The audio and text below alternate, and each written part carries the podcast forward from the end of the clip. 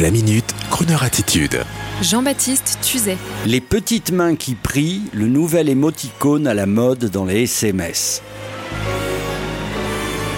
Je ne sais pas si vous avez remarqué, comme disent les ex-nouveaux humoristes, mais depuis quelque temps, on ne peut plus recevoir un SMS ou un message WhatsApp sans qu'il y ait dans le message deux petites mains qui prient, qui semblent vous implorer ou qui pensent vous dire merci devant Dieu. Alors, au début, on trouve ça rigolo, et puis après, d'une banalité affligeante, même si l'incitation à la prière christique catholique ne me paraît pas être un crime. Il faut dire quand même que ces petites mains qui prient tous les deux SMS commence à agacer. Vous savez, comme à cette triste époque où une collaboratrice dans le milieu des médias a lancé cette ridicule mimique américaine qui consistait à faire un ciseau avec l'index et le majeur des deux mains pour signifier, tu vois ce que je veux dire insupportable. Alors, avant d'être définitivement ridicule avec l'émoticône des petites mains qui prient, essayez tout de même de ne les utiliser que dans des cas évidents du genre Chérie, je, sais qu'hier je ne suis pas rentré à la maison car Eddie et les copains m'avaient tendu un piège avant le confinement, mais je t'en prie chérie, donne-moi une dernière chance. Là oui, vous pouvez mettre les petites mains qui prient, ça marche. Et donc pour célébrer ce nouvel émoticône à la mode, je vous propose immédiatement là tout de suite de nous recueillir en musique avec un psaume en anglais, interprété par le révérend James Brown. Ah non, pardon, c'est le Père Elvis aujourd'hui qui fait l'office. Bonne journée, bonne soirée à tous, frères et sœurs.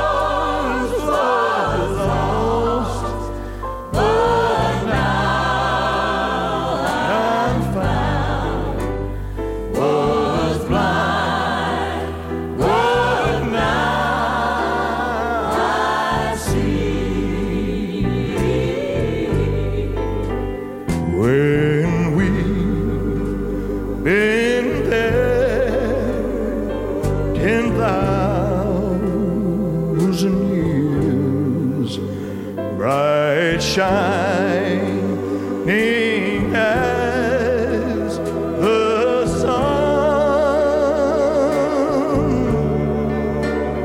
We know less days to sing God's praise than when when we first